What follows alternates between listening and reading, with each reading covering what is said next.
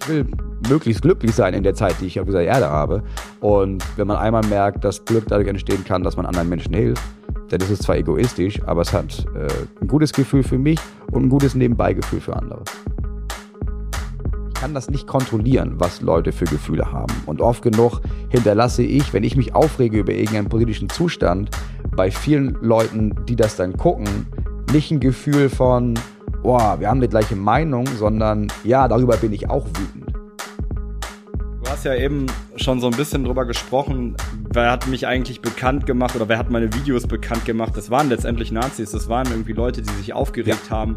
Ja, danke nochmal an der Stelle übrigens an, den, äh, an die Nazis nochmal. Danke, danke. danke nochmal an alle da draußen.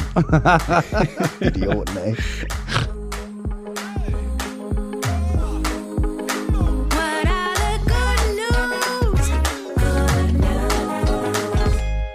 Hallo und herzlich willkommen zu einer neuen Folge von Weltaufgang, der Good News Podcast. Mein heutiger Gast ist mittlerweile so erfolgreich, dass er eigentlich gar keine Vorstellung mehr braucht. Seine Bühnenkarriere begann mit Poetry Slams. 2015 startete er einen Vlog auf YouTube, in dem er die Welt aus seinem Vorgarten in Schleswig-Holstein heraus kommentierte. Seine Videos wurden so stark diskutiert, dass ihn bald ganz Deutschland kannte. Spätestens, aller aller spätestens seit 2020 unterhält, provoziert und reflektiert er auf den ganz großen Bühnen des Landes und in seinem Podcast Talk ohne Gast mit Till Reiners.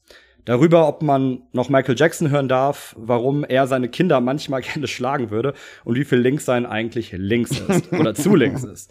Die Bandbreite allein zeigt, seine Programme greifen Themen auf, die andere sich nicht einmal trauen, denken, trauen würden zu denken. So, wir sagen, kein anderer deutscher Stand-up-Comedian ist so radikal selbstkritisch und bringt auf diese Weise auch wichtige gesellschaftliche Debatten voran. Für mich ist es also nicht links, sondern logisch, dass ich ihn eingeladen habe. Herzlich willkommen, Moritz Neumeier. Vielen Dank für die Einladung. Du hast, du hast einen Aspekt gesagt, den die meisten gar nicht, also ich, das wurde, glaube ich, noch nie er, erwähnt. Es wird immer erwähnt, oh, ganz kritisch, dies, das. Was noch nie, oder was so gut wie nie erwähnt wird, ist äh, selbstkritisch. Das hat noch nie jemand hat irgendwie erkannt, ah, okay, das, das ist, das ist ja nicht nur, ich bin ja nicht nur kritisch Sachen gegenüber, sondern ich bin vor allem selbstkritisch. Und dann nach außen hin kritisch. Das war, das fand ich schön. Das war das Zünglein an der Waage, warum wir dich unbedingt einladen wollten, weil ich fand es so absolut erfrischend und heftig, wie du eigentlich nach deinen Vlogs dich hingestellt hast auf Bühnen und angefangen hast, darüber zu sprechen, ähm, was vielleicht auch nicht richtig war oder wo du dann gesagt hast, hier nehme ich mir auch das Recht raus, einfach mal meine Meinung geändert zu haben. Das fand ich sehr, sehr inspirierend. Mhm. Ja, irgendwie habe ich das Gefühl, ist man, viele haben das Gefühl, wir sind in so einer Zeit gefangen, wo das halt, also das Wichtigste ist, dass du mega individuell bist und dann hast du so ein paar Jahre damit zu tun, dir dieses, dieses individuelle Dasein irgendwie zusammenzuschustern und dann hast du das endlich geschafft und dann bleiben ganz viele dabei stehen und denken sich, nee, ist ja jetzt fertig, so und daran wird nicht mehr gerückelt, sondern das ist jetzt, so bin ich, so sehe ich das, fertig. Und ich kann das nachvollziehen, aber das ist natürlich mega anstrengend, irgendwann nochmal nachzudenken und zu merken, Ah, das war natürlich Quatsch. Oh nein, das ist ja noch schlimmer, wenn du in der Öffentlichkeit stehst und du weißt, das war Quatsch. Und ich habe das richtig vielen Leuten erzählt. Oh nein, oh nein. und dann braucht das schon, es ist schon echt anstrengend, danach zu sagen, ja, übrigens nochmal, ne, sehe ich ganz anders heute. Ja, das stimmt. Ja, absolut. Und das war aber auch genau der Grund, ähm, warum wir gedacht haben, wir müssen dich mal fragen, wie es eigentlich dazu kam. Vorher wollte ich aber eigentlich ähm, mit einer Einstiegsfrage anfangen, denn du hast mal, ja. ich glaube, es war im Programm, ich weiß doch auch nicht, oder ich weiß das doch auch nicht, da hast du, glaube ich, mal eine Person im Publikum gefragt, ob sie einen Traumjob hat und wenn nicht, warum eigentlich sie das noch nicht macht. Deswegen die Gegenfrage erstmal an dich. Ja. Lebst du heute deinen Traumjob? Ähm, ja, dieses Jahr ist das erste, wo ich denke, ja, schon. Also ich, man, ich muss immer Kompromisse eingehen. Also es gibt immer Sachen, bei denen ich weiß, okay, damit ich meinen Traumjob machen kann, gehören da Aspekte dazu, die wenig Spaß machen oder auf die ich keine Lust habe, aber bei denen ich weiß, naja gut, ich kann jetzt nicht, das ist kein Wünsch dir was, sondern wenn ich das will, dann gehört das irgendwie mit dazu. Aber äh, nach Corona habe ich angefangen zu denken, ja okay, ähm, ich habe keinen Bock mehr, dass sich dieses, das macht Spaß und das macht keinen Spaß, die Waage hält. Und wenn das bedeutet, dass wenn ich das mache oder wenn ich das machen will, was ich Spaß macht, muss ich so und so viel Sachen machen, die nicht Spaß machen, ja, dann mache ich halt weniger von dem, was Spaß macht und dafür noch weniger von dem, was keinen Spaß macht. Verstehst du, was ich meine? Also vorher war es so, ich werde gern, ja, ist richtig geiles Gefühl, wenn du vor tausend Leuten auftrittst. Habe ich richtig Bock drauf. Sind richtig schöne Abende. Damit tausend Leute kommen, musst du aber bestimmte Sachen machen, die keinen Spaß machen oder die im schlimmsten Fall dich psychisch labil dastehen lassen. Wie zum Beispiel die sozialen Medien bespielen nach den Regeln, wie soziale Medien bespielt werden wollen. Oder in Fernsehshows gehen, die dir eigentlich unangenehm sind, weil du denkst, oh Alter, das repräsentiert hier gar nicht was, wofür ich stehe, aber gucken voll viele Leute. Und wenn du das genug machst, dann kommst du auf 1000 Zuschauende. Und dann habe ich irgendwann gemerkt, naja gut, aber wenn ich das nicht mache, dann kommen halt nur 300. Oder wenn ich das so wenig wie möglich mache. Und dann habe ich überlegt, was ist mir wichtiger? Und dann habe ich gedacht, ja, dann nehme ich lieber 300 und dafür die ganzen anderen Scheiß nicht. Deswegen ja, jetzt gerade lebe ich das so gut wie möglich, wie ich das wollte, ja. Ja, klingt mega befreiend und mega schön, ist aber wahrscheinlich auch nicht so einfach immer, oder? Das so zu entscheiden. Es ist erstens nicht einfach und ich habe dafür, ich habe es in der Psychotherapie, habe ich es quasi angefangen. Also ich habe da erst erkannt, wie krank mich das davor gemacht hat, diesen Videoblog, den du angesprochen hast. Mir war nicht klar, wie mich, wie sehr mich das psychisch belastet hat. Und habe dann mit meinem Therapeuten zusammen zuerst mal die, den Gedanken zugelassen, wie wäre das, wenn, wenn, wenn man das nicht macht und diese Angst bearbeitet, die dann kommt, weil er sofort existenzielle Angst hat und von, okay, aber wenn ich das nicht mache, vielleicht will mich dann keiner mehr sehen und dann kann ich meine Familie nicht ernähren. Und das ist wie so eine riesige Welle, die auf einen zukommt und das kann man bearbeiten. Und dann ist es jetzt natürlich auch schwer, dass ich einen Podcast habe mit einem der ähm, erfolgreichsten Comedians momentan mit Till Reiners, der einfach bei mir, wir hatten immer das gleiche Publikum, dann hatte ich zwischendurch äh, mehr Publikum als er und jetzt Jetzt hat er ungefähr zehnmal so viel Publikum wie ich. Und es gibt schon noch so Momente, in denen ich, denen ich das sehe und denke, ah ja, das klingt schon echt, das klingt schon echt geil, dass man sagt, ich mache jetzt eine Tour und eine Woche später ist das ausverkauft und du spielst nicht vor Läden, die vielleicht auch mal halb oder zwei Drittel gefüllt sind. Aber ich sehe auch, wie viel er dafür arbeitet und dann denke ich mir ziemlich schnell wieder, ja, ich glaube, ich mache das besser für mich. Ich frage dich gleich noch mal was zu Till. Ähm, wir haben ja noch eine Teepause später. Aber ja. vorher ist es bei uns im Podcast so, dass wir versuchen immer vorher zu fragen, ähm, liebe Community, bei uns im Good News Magazin habt ihr Fragen an unseren Gast und da hat Andrea uns eine Frage mhm. geschickt mhm. ähm, von Ed Rainbow Cosmos. Mhm. Denkst du, dass seelisches Wohlergehen im Job wichtig ist? Du hast das ja gerade schon so ein bisschen, glaube ich, angesprochen, aber wie, inwieweit ist das für die Arbeit für alle Menschen wichtig? Ist, glaube ich, in dem Punkt ziemlich egal, was ich glaube, sondern das ist wissenschaftlich einfach 1a nachgewiesen von sämtlichen TherapeutInnen, von sämtlichen PsychologInnen, von sämtlichen, äh, wenn man ehrlich ist, auch Leuten, die in der Krankenkasse arbeiten. Und wenn man dann hört, naja, das ist ja extrem wichtig, dass du, dass du eine gute Ausgewogenheit hast von so viel arbeite ich und das Geld bekomme ich dafür und die Freizeit kriege ich dafür. Je mehr du davon Ausgewogenheit hast, desto gerne, desto lieber gehst du auch zur Arbeit. Das heißt, wenn man jetzt testet, ah, wie ist denn so eine Viertagewoche und alle ExpertInnen merken, den Leuten geht's ja viel besser, wenn die weniger arbeiten äh, und schaffen trotzdem das Gleiche. Oder wenn man jetzt merkt, ah, okay, ähm, wenn wir Leute überlasten, dann ist das, sorgt das dafür, dass die lange Zeit ausfallen, dass dadurch entstehen Krank äh, Krankenkassenkosten ähm, vielleicht sollte man dann lieber vorbeugen. Also all das ist ja nachgewiesen. Also das ist gar nicht wichtig, was ich denke, sondern ja, alle wissen das eigentlich. Wenn du glücklich bist, arbeitest du besser. Äh, und wenn du traurig bist, fällt dir das schwieriger und du fällst aus und das ist teuer für die Wirtschaft. Deswegen verstehe ich immer noch nicht, warum Krankenkassen von all dem Geld, was sie ausgeben für psychische Gesundheit, davon gehen nur vier Prozent an TherapeutInnen und 96 an alles andere. Und dann guckt man das von außen und denkt, naja, das ist ja für alle Beteiligten doof. Also es ist ja sogar für euch doof, weil ihr könntet voll viele Kosten sparen, wenn es mehr Therapieplätze geben würde. Aber ja, klar, je glücklicher du bist, desto produktiver bist du. Ja, absolut. Also wir stehen da auch komplett dahinter. Jetzt ist es ja so, das, was du gerade schon angesprochen hast, da gehen wir ja schon wirklich ins Nitty-Gritty, also sozusagen in die Details rein, wie Geld verteilt wird in den äh, im politischen Kosmos, in dem Fall jetzt um die, bei den Krankenkassen, ähm, im Gesundheitssystem. Das ist ja häufig so, dass du über solche Themen sprichst. Du sprichst über gesellschaftliche Themen, politische Themen. Und ich würde jetzt mal behaupten, nicht wenige Menschen hören dir sicherlich auch deshalb zu, weil sie deine Standpunkte hören wollen und das vielleicht auch so ein Stück weit auf dem Weg, um sich eine eigene Meinung zu bilden. Jetzt interessiert uns als Good News mhm. Magazin natürlich, ähm, welche Quellen benutzt du denn eigentlich persönlich, um dich zu informieren?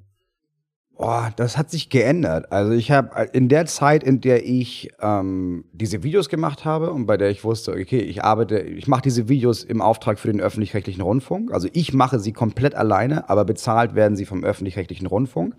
Ähm, musste natürlich alles, was ich sage, quellenmäßig nachgewiesen sein. Also habe ich sehr, sehr viel gelesen. Oder ich habe dann quasi Sachen angefordert.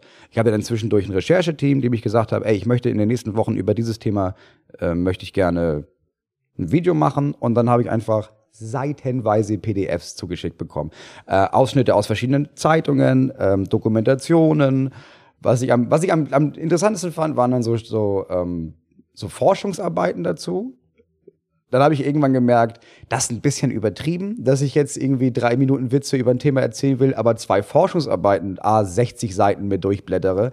Ähm, das heißt, ich habe, ich, ich wurde darüber informiert aus sehr vielen verschiedenen Richtungen. Seit ich das nicht mehr mache und seit ich entschieden habe für mich, ich habe auch keinen Bock mehr auf Tagespolitik, ich habe hab keinen Bock mehr Nachrichten zu lesen, ich habe keine Lust, mich mit bestimmten Sachen zu beschäftigen, recherchiere ich recht wenig gezielt und ähm, warte, bis es quasi bis ein Thema auftaucht, bei dem ich denke, ah krass, das ist ja faszinierend. Und dann fange ich an zu recherchieren. Also entweder gezielt in Zeitungen oder in äh, Studien oder in. Es gibt mittlerweile gerade in Amerika sehr viele gute Podcasts, einzeln zu bestimmten Themen. Ist in Deutschland noch kein Ding, aber in Amerika. Und ich recherchiere eigentlich nur noch gezielt zu einzelnen Themen, die mich faszinieren. Hm. Das wäre, das heißt aber jetzt im Grunde genommen auch schon eine Art von Nachrichtenreduktion ein Stück weit. Also nur noch dass du eine ganz klare Auswahl triffst? Ja, das habe ich radikal gemacht. Also vor über einem, ich glaube, während Corona habe ich damit schon angefangen, dass ich gemerkt habe, ähm, okay, ich mache ja diese Videos oder ich mache diese Sachen auf einer Bühne und das sind meistens tragische Sachen. Das sind meistens, also meine Themen sind, hast du ja gesagt, es ist äh, Feminismus, Sexismus, Rassismus, ähm, Korruption, Antisemitismus, also all diese Themen, Selbstmord, all diese Sachen, wo ich denke, oh, das interessiert mich, sind alles extrem deprimierende Themen. Und wenn ich anfange, mir jeden Tag zwei Stunden das durchzulesen, plus die ganzen Sachen, die damit zusammenhängen, also all diese Sachen, die man sowieso den halben Tag mitbekommt, weil einfach, wenn man Nachrichten hört, hier ist ein Erdbeben, da gab es einen Völkermord, hier gibt es übrigens Korruption, da geht die Demokratie zugrunde, ah, hier ist Krieg dann wird man irgendwann wahnsinnig und depressiv. Wenn man sowieso schon depressiv ist, kann ich aus eigener Erfahrung sagen, hilft nicht, um da rauszukommen. Und dann habe ich irgendwann entschieden, okay, aber dann mache ich das nicht mehr. Also wenn ich merke, mir bringt das, diese ganzen Informationen bringen mir keine Freude, es hat aber noch nicht das Gefühl, ich habe mich jetzt fortgebildet, sondern ich habe ein Grundgefühl von, die Welt geht den Bach runter und ich kann nichts dagegen tun dann habe ich angefangen zu denken, naja gut, dann, dann akzeptiere ich das, dann geht die Welt den Bach runter, gibt einen Klimawandel, okay, kann ich alles nichts gegen machen, aber ich muss mich davon nicht auch noch runterziehen lassen. Ich kann in meinem Umkreis gucken, was kann ich besser machen, was liegt in meinem Rahmen der Möglichkeiten, um Menschen weiterzuhelfen und alles andere, bei allem anderen muss ich aufhören, mich davon kaputt machen zu lassen. Das heißt, ja, ich habe dann sehr gezielt aufgehört, Nachrichten allgemein zu lesen und habe angefangen, Nachrichten zu lesen, bei denen ich denke, okay, das hat für mich einen Mehrwert.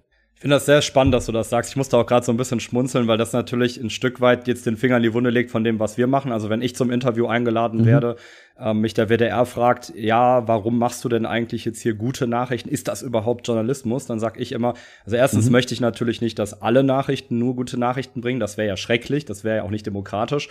Zweitens ähm, mhm. ist es ja nur eine Art von Provokation auch ein Stück weit. Das heißt, ich gehe also hin und sage, wir wählen hier ein paar gute, motivierende, inspirierende Nachrichten aus. Das ist das, was wir machen, weil wir eben genau Menschen, die so wie du das gerade berichtet hast, hören wir ja wirklich tausendfach, dass Leute sagen, wir haben einfach keine Lust mehr. Wir hatten jetzt auch eine Statistik vom Reuters Institute, dass mittlerweile also ein, eine signifikant hohe Anzahl an Menschen, vor allem bei den jungen Leuten, bei der Gen Z sind es, glaube ich, mittlerweile fast jeder Zweite, gar keine Nachrichten mehr konsumieren, weil sie eben genau darauf keine Lust haben. Ähm, und weil wir sagen, es ist ja auch eine Verzerrung ja. der Wirklichkeit. Jetzt wäre aber für mich trotzdem die Frage, weil du ja trotzdem am Ende ja. drunter gezogen hast, den Strich, ja, aber doch, es geht ja schon auch den Bach runter. Ähm, ich würde das vielleicht ein bisschen anfechten, aber du sagst dann, ähm, jetzt kannst du an gewissen Dingen nichts ändern, konzentrierst dich auf das, was du ändern kannst. Das wäre so unser Ansatz. Wie mhm. machst du das? Woher nimmst du denn dann so die Kraft, die Motivation, dann auch jeder noch so schweren Situation noch so ein bisschen, ja, eigentlich auch Witz oder einen frechen Spruch abzuverlangen? Erstmal ist es eine Form von Bewältigung. Also alles, was ich an, an Witzen mache, also meine Art von Humor entsteht so gut wie immer aus einem negativen Gefühl. Also wenn ich über meine Kinder rede, auf der Bühne, dann kommt die Motivation nicht daher, dass ich denke, oh, guck mal, ich, stell, ich, ich mache ein bisschen was Lustiges über Kinder, das mögen die Leute, sondern meistens ist der Ursprung dessen, dass es Situationen gibt, in denen ich merke, ich bin, ich bin komplett überfordert damit, dass ich jetzt Vater bin, dass ich diese Verantwortung habe. Ich bin überfordert damit zu trennen zwischen, ähm, was sind eigentlich, was ist die Situation jetzt und was triggert diese Situation bei mir an, als ich Kind war oder wie kann es sein, dass ich bei einem zweijährigen Kind glaube, dass es mich ablehnt? Ich weiß, das hat nichts mit diesem Kind zu tun. Das Kind ist zwei. Aber anscheinend ist bei mir ein tiefes Gefühl der Ablehnung verankert. Und aus diesen ganzen Gedanken ähm, entsteht was sehr Negatives. Und ich, ich drehe das um, indem ich darüber Witze mir ausdenke oder Witze finde, um dieses diese Thematik nicht nur so negativ für mich zu bewerten. Also das ist am Ende des Tages ist es wie so eine Ritterrüstung, ist wie so eine Abwehrfunktion über ein Thema, das eigentlich traurig oder negativ ist, nicht nur negativ zu sein. Da, da hole ich meine Witze her. Und der andere Punkt bei diesem, wo nehme ich das her, wenn ich glaube, dass die Welt den Bach runtergeht und alles sowieso egal ist, das ist es eben nicht. Also ich glaube, es gibt Sachen im Großen und Ganzen, gegen die, bei denen habe ich das Gefühl, ich kann da nichts gegen machen. Ich kann was gegen den Klimawandel in meiner Umfeld machen. Ich kann meinen Müll trennen, ich kann mein Leben so umstellen, dass ich kein Fleisch esse, dass ich nicht fliege. Kann ich alles machen. Ähm, aber dann, damit, damit das global funktioniert, müssten das, bin ich darauf angewiesen, dass das voll viele Menschen machen. Das kann ich nicht beeinflussen. Und trotzdem gibt es in meiner Umgebung extrem viel, was ich beeinflussen kann. Also ich ich kenne eine Menge Leute in meinem Umfeld und ich kann bei all diesen Menschen darauf achten, dass ich vielleicht einen Beitrag dazu leiste, dass es diesen Menschen in irgendeiner Art und Weise besser geht, dass ich denen äh, bei irgendetwas helfe, dass ich die unterstütze. Und das mache ich ja nicht nur deswegen, das mache ich natürlich auch deswegen, damit die sich besser fühlen, aber am Ende des Tages mache ich das, damit ich mich besser fühle. Also aus jedem Mal, wenn ich jemandem geholfen habe und ich sehe, die Person ist glücklich, macht das im Umkehrschluss mich glücklich. Das heißt, für mich ist meine Aufgabe, ich will möglichst glücklich sein in der Zeit, die ich auf dieser Erde habe. Und wenn man einmal merkt, dass Glück dadurch entstehen kann, dass man anderen Menschen hilft, dann ist es zwar egoistisch, aber es hat äh, ein gutes Gefühl für mich und ein gutes Nebenbeigefühl für andere. Okay, dann sind wir doch auf einer Linie, was das angeht, weil ich hatte das, glaube ich, eben falsch verstanden. Ich sehe das nämlich genauso. Man kann unglaublich viel im, in seiner Umgebung machen. Ich habe äh, genau ein sehr ähnliches Gespräch mit, mit Hirschhausen führen dürfen. Eckert hat gesagt, ja, also genau das. Es ist ja auch was sehr Egoistisches. Ne? Also man, es macht ja auch Spaß, äh, sozusagen Dinge Klar. zu verändern. Ähm, und ich wollte dich mal fragen, inwieweit, du hast ja eben schon mal an, andeuten lassen, dass du jetzt versuchst, nicht mehr alle Leute sozusagen dann zu beeinflussen, aber inwieweit versuchst du durchaus da schon noch Einfluss zu nehmen? Oder wie gehst du, anders gefragt, wie gehst du das heute an? Ähm, ehrlich gesagt gehe ich das gar nicht mehr an. Also ich hab, ähm, es gab schon eine Zeit, da habe ich gemerkt, okay, krass, ich habe einen gewissen Einfluss. Also wenn ich etwas in einem Video sage und ich weiß, das gucken sich anderthalb Millionen Menschen an, dann hat das natürlich einen Einfluss auf Leute. Und dann ist es einmal schön für die Leute, die diese Meinung teilen. Und also für diese Leute mache ich das, damit viele Leute, viele Leute haben mir geschrieben, ey, ich bin hier, ich, da wo ich hier wohne, bist du der Einzige, den ich kenne, der auch meine Meinung hat. Ich bin der Einzige hier in diesem Dorf, der auch so denkt. Und habe ich gedacht, ja cool, das ist natürlich cool, wenn jemand ein Video guckt und merkt, okay, meine, meine Meinung ist irgendwie, hat was Legitimes und das ist okay, so zu denken. Und ich bin nicht automatisch, liege ich falsch, nur weil meine NachbarInnen mir sagen, dass ich falsch liege. Äh, was mich, glaube ich, bekannt gemacht hat, war, waren die anderen Leute. Was mich bekannt hat, mach, gemacht hat, waren Nazis, Sexisten und Antisemiten, weil die dafür gesorgt haben, dass meine Videos eineinhalb Millionen Klicks bekommen haben, weil die diesen Algorithmus bedient haben für mich. Aber für die habe ich das nicht gemacht. Ich habe das also gemacht, weil ich gedacht habe, okay, bei Leuten, die das hören wollen, die, für die mache ich das. Und dann habe ich irgendwann gemerkt, ja, guck mal, aber jetzt sitzen wir hier alle in so einer Echokammer und sagen alle, naja, so ist es doch richtig. Wäre es nicht cool, bei den Leuten, die meine ungefähre Meinung haben, vielleicht noch ähm, paar Punkte anzusprechen, bei denen die vielleicht sagen, das sehe ich jetzt aber auch anders. Weil ich gedacht habe, wenn die mir bei der Argumentation folgen, vielleicht folgen sie mir auch bei der Argumentation. Also wenn da jemand ist, der sagt, Klima ist voll wichtig, aber naja, Frauen, schaffe ich das vielleicht, solche Leute, die mir beim Klima zuhören, auch zu sagen, ey, Gendern ist zum Beispiel auch eine ganz gute Sache. Dann habe ich das dafür genutzt. Aber mittlerweile mache ich das nicht mehr gezielt. Ich lade keine Videos mehr hoch, bei denen ich denke, ich möchte irgendein Gefühl bei Menschen hervorrufen. Ähm, ganz einfach deswegen, weil, weil es für mich anstrengend ist Und weil ich gelernt habe, dass ich das nicht, ich kann das nicht kontrollieren, was Leute für Gefühle haben. Und oft genug hinterlasse ich, wenn ich mich aufrege über irgendeinen politischen Zustand, bei vielen Leuten, die das dann gucken, nicht ein Gefühl von, oh, wir haben die gleiche Meinung, sondern ja, darüber bin ich auch wütend. Und ich habe keinen Bock, Videos zu machen, die den Effekt haben, dass Leute nach dem Gucken wütend sind. Deswegen habe ich irgendwann gedacht, nee, warum mache ich das? Was mische ich mich da ein? Ich mache hier meine Bühnenshow. Wenn ihr Bock habt, das zu sehen, kommt vorbei. Ich komme zu euch in die Stadt sogar und dann treffen wir uns da. Aber bei allem anderen bin ich eher raus. Ich finde das auch wieder so interessant, weil ich auch hier wieder große Parallelen sehe. Bei mir ist es so als Journalist, dass ich einfach lange Zeit, wenn ich klassischen Journalismus gemacht habe, gemerkt habe, ja, die, die Fakten sind ja da und es ist auch wichtig, aber ich habe genau das mhm. Gleiche ähm, Gefühl gehabt. Leute regen sich dann auf über bestimmte Dinge, über die es sich zum Teil auch ja auch aufzuregen lohnt. Die Frage ist halt nur, wie produktiv mhm. ist dann diese Aufregung, diese dauerhafte Empörung. Und ich bin dann ja. auch eben jetzt hier mit dem Good News Magazin sind wir darauf gegangen, haben gesagt, gut, lass uns doch mal versuchen, vielleicht können wir konstruktiver, in dem Fall sogar auch teilweise positiver an die Sachen rangehen. Ähm, welche Rolle, wenn du das machst, spielt bei dir da die, diese radikale Ehrlichkeit, die dir ja wirklich häufig zugesprochen wird? Also erstmal ist es das Einzige, was ich interessant finde an dem Ganzen. Also ich kann, naja, also ich kann mich ja nicht, ich kann mich ja nicht dahinstellen, öffentlich, und kann dann sagen, ihr seid alles Rassisten. Ich nicht. Aber ihr, schlimm, Leute, ihr seid schlimm, schlimm, schlimm. Ähm, ich kann ja nicht das sagen, aber nicht selbst bei mir denken, naja, also wenn, wenn die alle RassistInnen sind, ne, weil sie weiß sind und nie darüber nachgedacht haben, ja, da kann ich mich ja jetzt schlecht rausnehmen. Ähm, abgesehen davon wäre es, ja, es wäre einfach merkwürdig, wenn ich, wenn ich, wenn ich, wenn ich auf die Gesellschaft gucke, in der ich lebe, nicht auch auf mich zu gucken. Und ich bin ja nicht anders als alle anderen. Also wenn ich sage, Menschen, die, die, die weiß sind, haben keine Ahnung von, davon, was rassistisch ist, weil sie nie, die sind nie davon betroffen gewesen. Die können gar keine Ahnung davon haben, wie sich das anfühlt. Dann muss ich ja gleichzeitig auch sagen, ich auch nicht. Also ich kann mich da schlecht rausnehmen. Das heißt, bei allem, was ich kritisiere, ähm, wäre es jetzt verlogen, zu, also wäre es verlogen, sich da rauszunehmen. Deswegen, für mich ist das mittlerweile ziemlich natürlich. Und ich weiß, dass es so, dass, dass es viele JournalistInnen dann sagen, es ist so eine radikale Ehrlichkeit, oh, das ist bei dem Comedian so.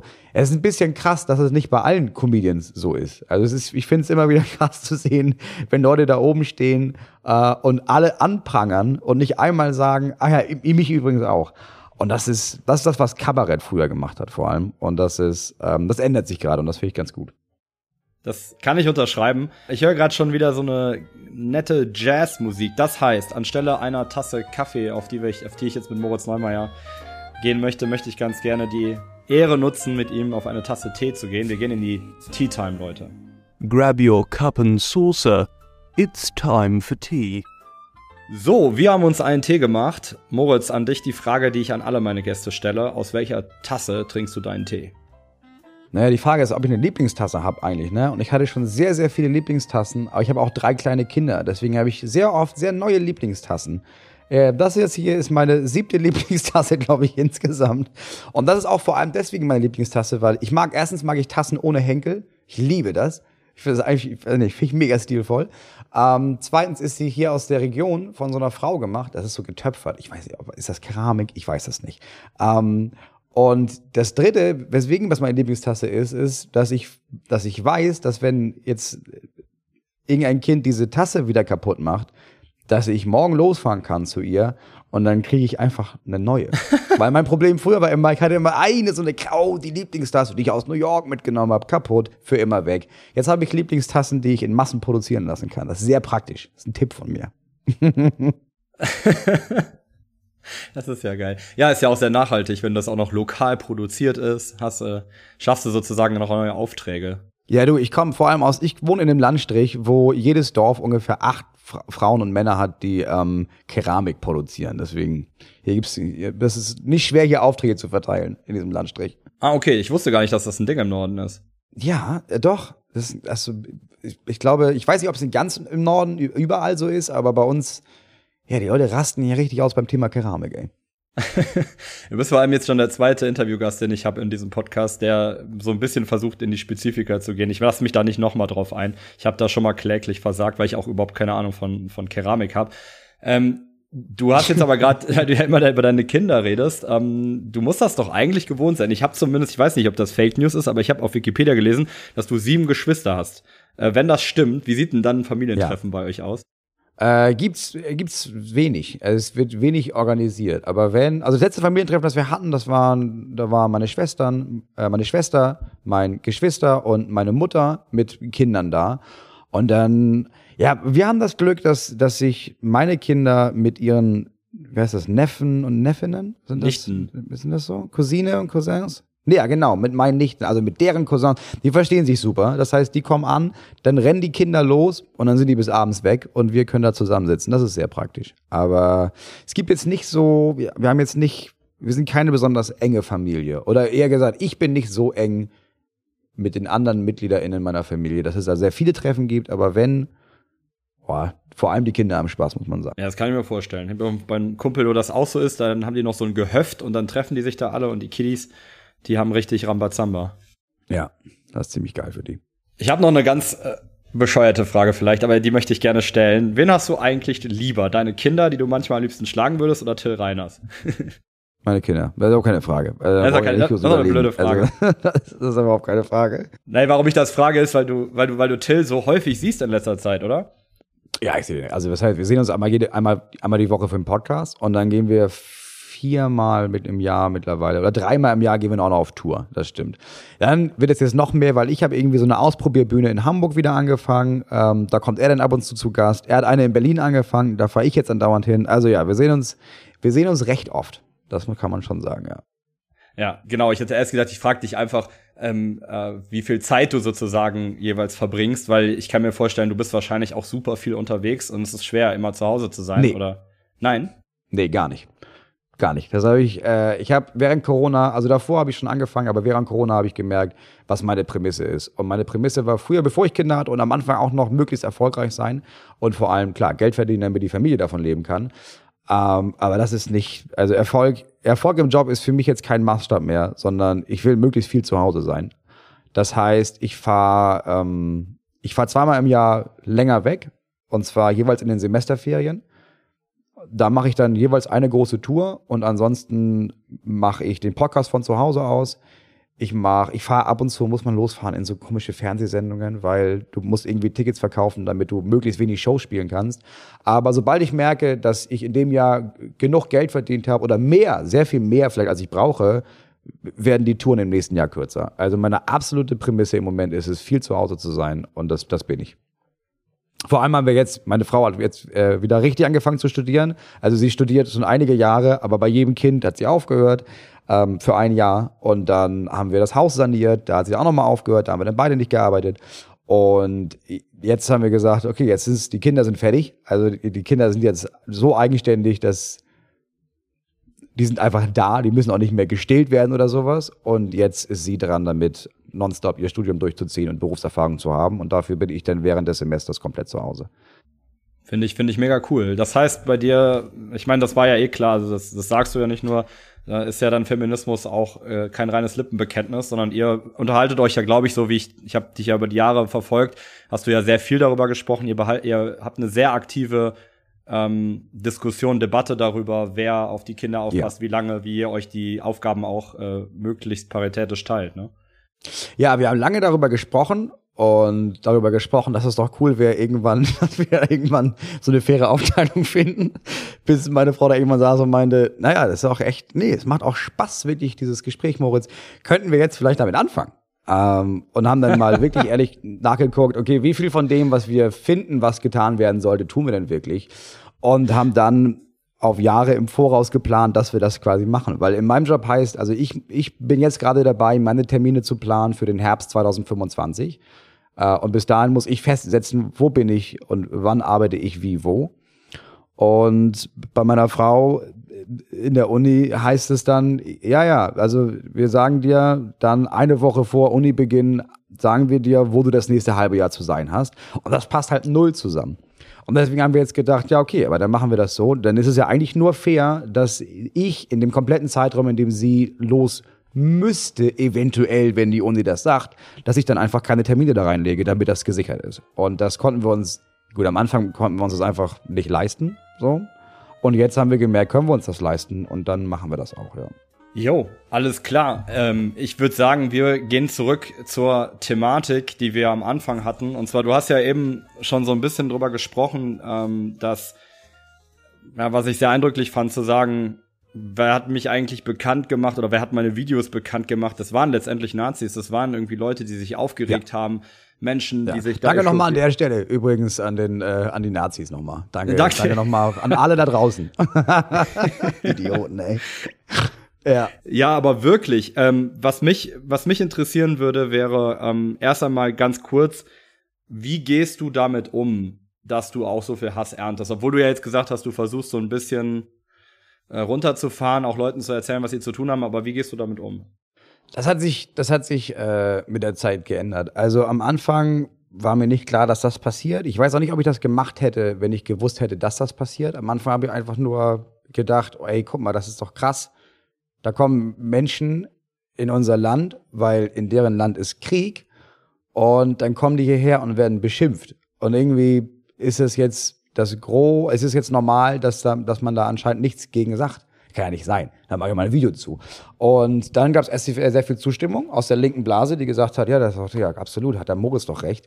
Und dann fing das an, dass diese ganze, damals hat sie dann angefangen, die, die AfD gegründet und dann ist die AfD umgeschwenkt und dann kam dieses ganze, die identitäre Bewegung kam auf und diese ganze neue Form des Nazi-Seins, dieses, wir sind cool, aber trotzdem rechtsradikal.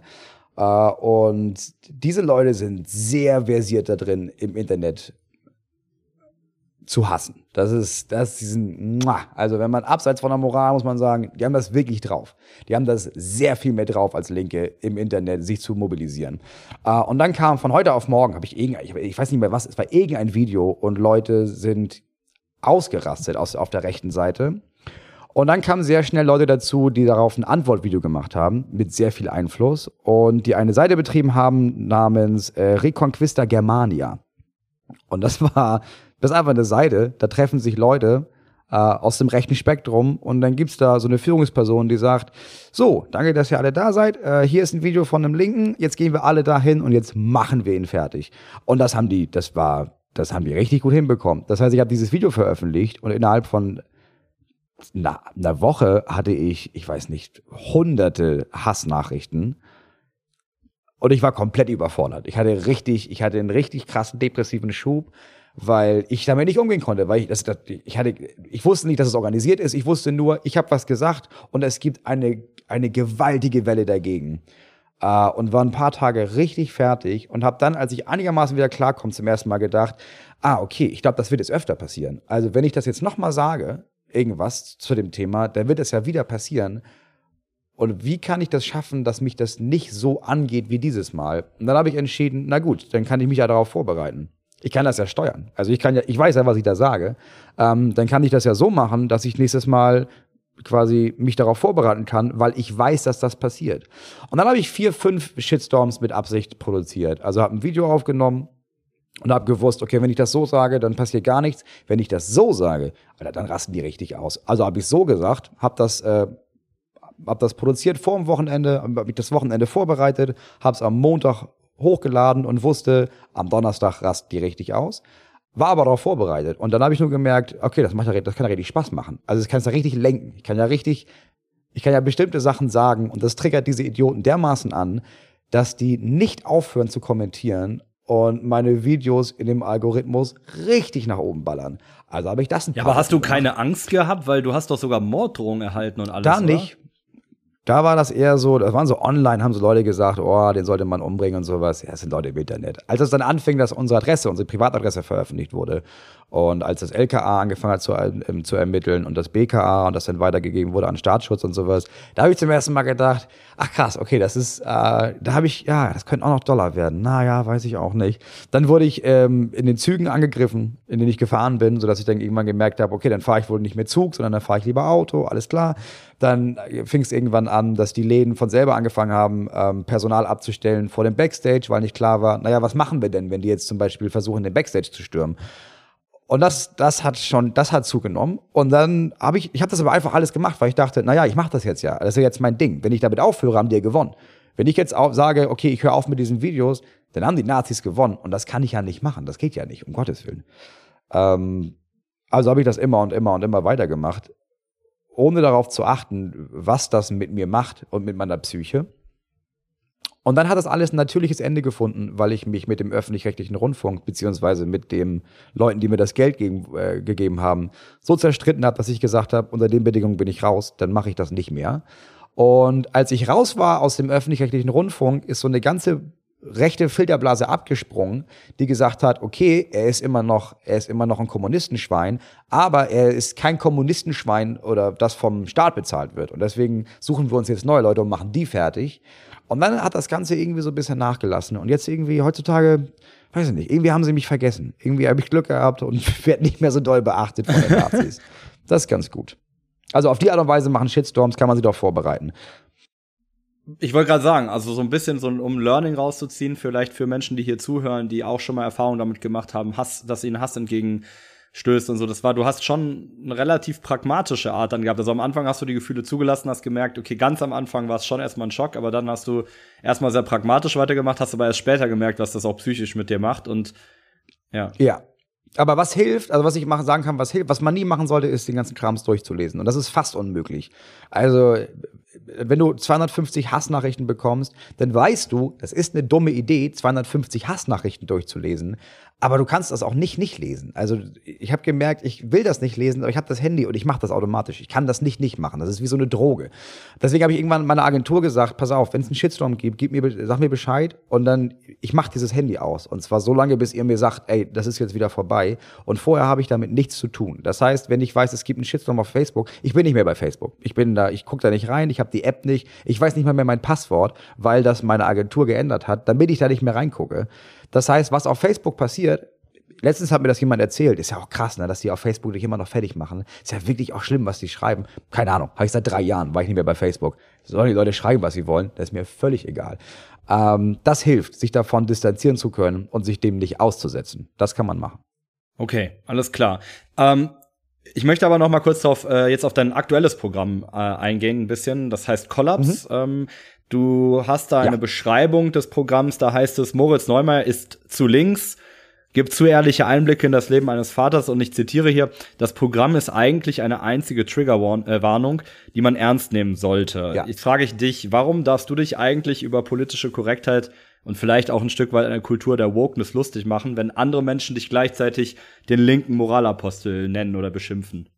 Oh, das ist, dann hast du das anders verstanden. Das ist keine, das ist, war nicht, das ist nicht ironisch gemeint. Also, ähm, das mit der Triggerwarnung, das ist, das ist, also es ist eine tatsächliche Triggerwarnung zu jedem einzelnen Thema, weil ich gemerkt habe, es gibt so, Leute geben Triggerwarnungen für, ey, hier geht's um sexualisierte Gewalt und dann machst du eine Triggerwarnung. Und dann gibt es irgendwie, oh, hier sieht man Blut in dem Video, zack, Triggerwarnung. Und dann vielleicht noch ein drittes Thema. Und das war's. Und dann habe ich auf der Tour gemerkt, ich habe keine Ahnung, was Menschen triggert. Ich hatte Leute im Publikum, die waren getriggert von Sachen, die meiner Meinung nach völlig also, so zum Beispiel, du hast es jetzt schon dreimal angesprochen, dass ich meine Kinder hauen will.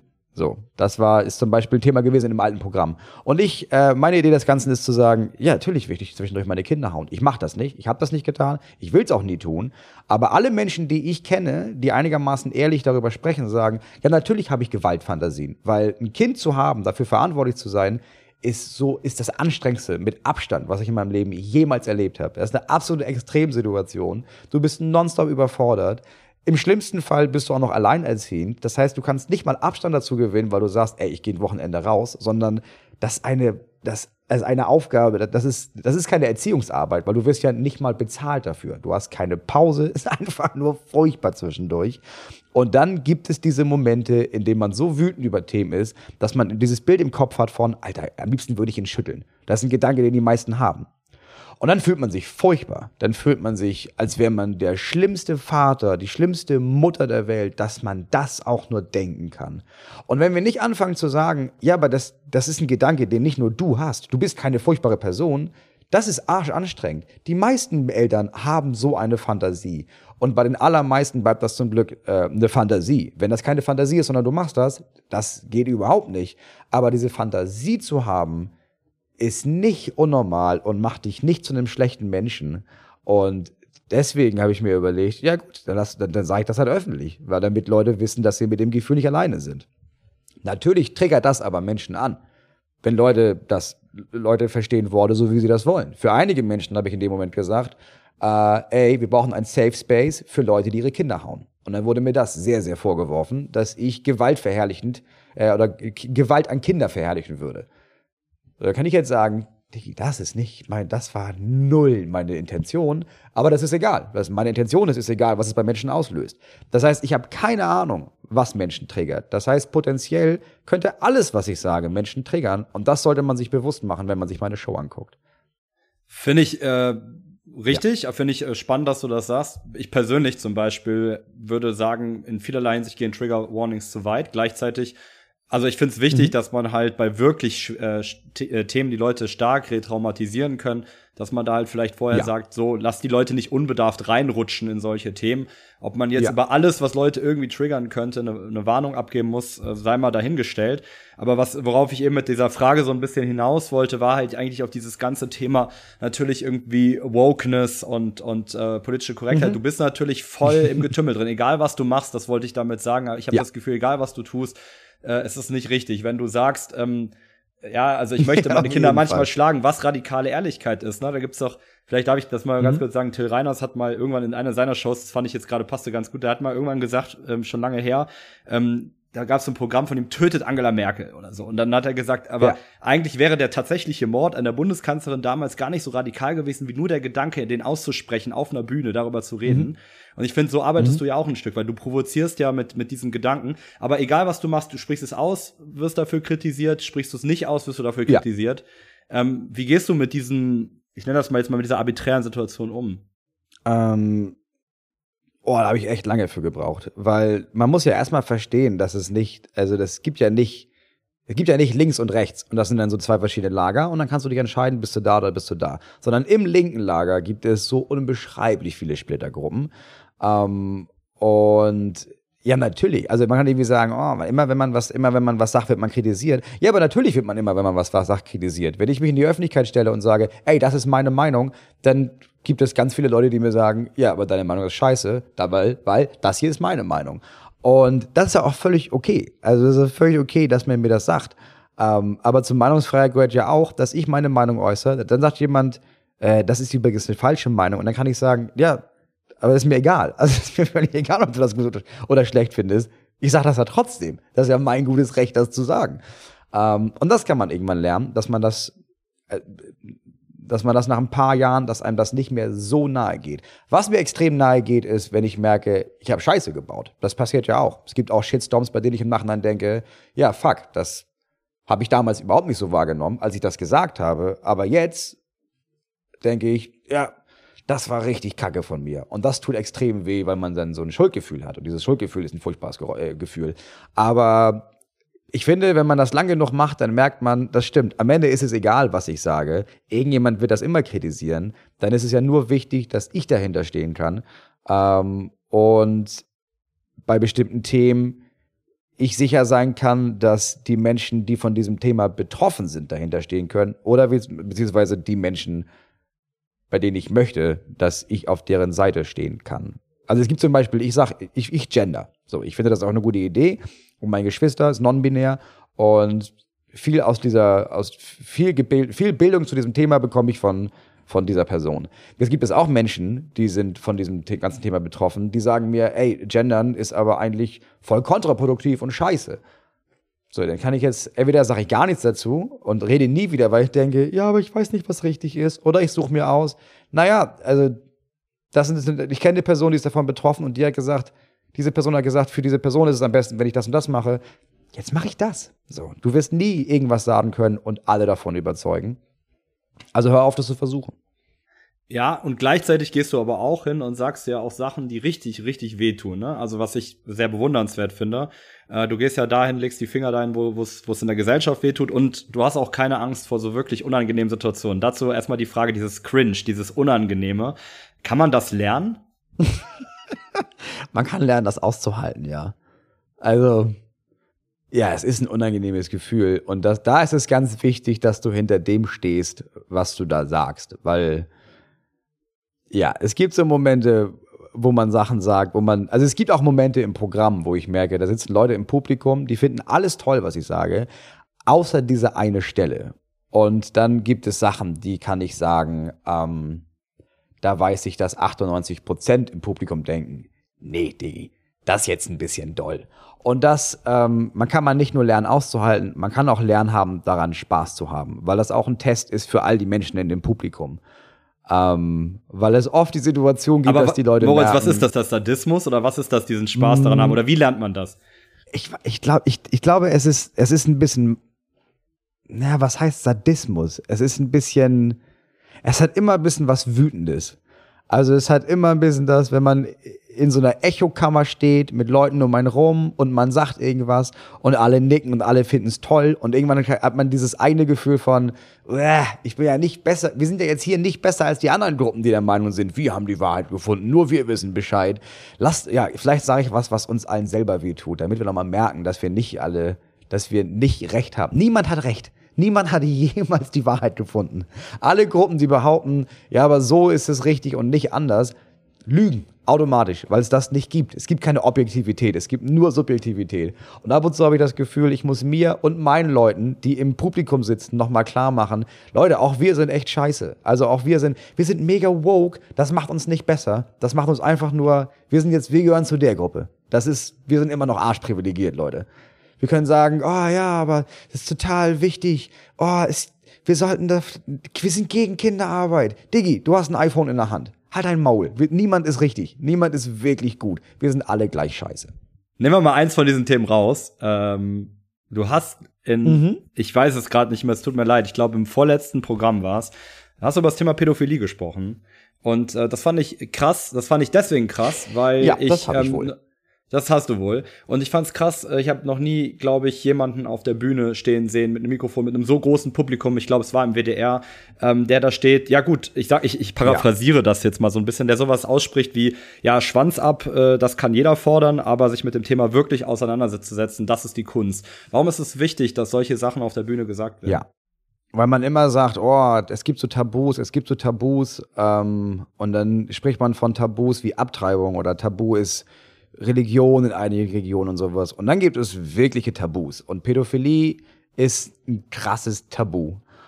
Und dieses Tabu sorgt dafür, dass unglaublich viel Schaden an Kindern passiert. Und was ich gesagt habe, um das nochmal ins richtige Licht zu rücken, ich kenne die, weil ich weiß, wenn Leute hören Pädophilie auf einer Comedy-Bühne, das geht ja gar nicht. Was ich gesagt habe, ist, wir müssen anfangen, darüber zu sprechen, dass es das gibt. Also wir reden ja nicht mal darüber, dass es das gibt. Wir reden nicht mal darüber, dass es Menschen gibt, die ohne ihr eigenes Zutun eine Neigung dazu haben, sich zu Kindern sexuell hingezogen zu fühlen und die nichts dagegen tun können. Es gibt Arten der Pädophilie, der Pädophilie ähm, die kann man therapieren und die können dieses, das kann quasi dieses, dieses Gelüst kann aufhören und das äh, kann unterdrückt werden und dann gibt es Menschen, da ist das einfach nicht möglich. Also die können, die können auch lernen, das nicht auszuleben, aber das Gelüst wird nie aufhören. Und wenn wir nicht anfangen, in der Öffentlichkeit darüber zu sprechen, dass es das gibt, werden diese Menschen zuhauf nicht bereit sein, das zu äußern, dass sie das haben und sich dann Hilfe holen. Und wenn du dir nicht Hilfe holst, dann holst du dir irgendwann, begegnest du im Internet Menschen, die das Gleiche haben, die dir nicht sagen werden, ey, da muss man sich drum kümmern, das darf nie passieren, sondern, naja, leb's doch aus, mach ich doch auch. Und das ist massiv gefährlich für Kinder. Und das war alles, was ich damit sagen wollte. Und das wurde nicht von allen so verstanden, wie ich das gesagt habe. Ja, von uns wurde es aber genauso verstanden. Wir fanden das richtig, richtig stark. Ähm, ich danke dir ganz persönlich dafür, dass du solche Themen auf die Bühne bringst, dass du auch so mit einer, ja, du hast es ja eben gesagt, du hattest mal ein Rechercheteam, aber du bildest dich ja auch wirklich weiter bei diesen Themen. Ich meine, alleine mit dem Wissensstand, dass du da auf der Bühne standst und auch gesagt hast, guck mal, ähm, die aller, allermeisten dieser Leute äh, werden ja gar nicht zum Beispiel ähm, tätig. Ja, ähm, und äh, Täter. also von daher erstmal cool und wirklich Respekt von nicht nur von meiner, ich glaube vom ganzen Team aus deiner Seite, dass äh, du solche Sachen, dass du nicht davor zurückschreckst, solche Sachen zu sagen, weil ich glaube, man könnte ja auch das schön umschiffen, wenn man auch noch Familienvater ist, auf der Bühne über sowas zu reden. Ich nutze die letzten Man kann das Minütchen- einfach nicht sagen. man das kann es auch einfach ja. nicht sagen, ist angenehmer. genau, ich nutze das äh, als eine ganz äh, krude Überleitung noch mal ganz zum Schluss ähm, für einen Mini-Werbeblock von meiner Seite für euch, liebe Zuhörerinnen und Zuhörer. Ähm, denn das Thema Tabu hat ja viele Seiten. Wir haben tatsächlich mit der aktuellen Ausgabe des Printmagazins versucht, mit einem Tabu zu brechen und haben wirklich sehr, sehr ehrlich über den Tod gesprochen. Wir haben uns angeschaut, wie andere Kulturen mit dem Thema Tod umgehen. Ähm, wir haben uns angeschaut, was auch positiv und bestärkend daran sein kann, wenn man sich ganz aktiv damit auseinandersetzt, dass wir alle vergänglich sind, dass man die Menschen auch ins Leben holt. Ich möchte also ganz stark Werbung machen, natürlich auch, weil ich selber zuständig war für die eine Printmagazin-Ausgabe. also jetzt erhältlich überall. Ähm, unser neues Printmagazin, vor allem bei uns im Abo. Lieber Moritz, ich bedanke mich ganz herzlich. Ganz zum Schluss für mich die Frage, ähm, wenn du dir eine Good News für die morgigen Nachrichten aussuchen dürftest, welche wäre das? Oh, da gibt's, da gibt's ja so viele gute Möglichkeiten, ne? Ähm, Oh, ist das schwer. Ich glaube, ähm, ich glaube, eine gute Nachricht für mich wäre, wenn der äh, Papst morgen anfängt zu gendern. ja, das wäre so. Ich glaube, es würde, es würde sehr okay. viel Einfluss auf sehr viele Sachen haben. Damit habe ich jetzt nicht gerechnet. Ich danke dir von Herzen, dass du dir die Zeit genommen hast. ähm, Wünsche dir viel Spaß und viel Erfolg beim Programm. Ich habe dich so verstanden, dass du gleich ins nächste, zum nächsten Auftritt äh, düst. Ähm, ja, auch an euch, liebe Zuhörerinnen und Zuhörer, herzlichen Dank. Denkt daran, wenn euch die Folge gefallen hat, abonnieren, weitererzählen, gerne auch mal eine Bewertung dalassen. Und dann melden wir uns in der kommenden Folge wieder mit Judith Holofernes. Ich freue mich besonders und sage bis dahin alles Gute. Tschüss, Moritz. Vielen Dank für die Einladung.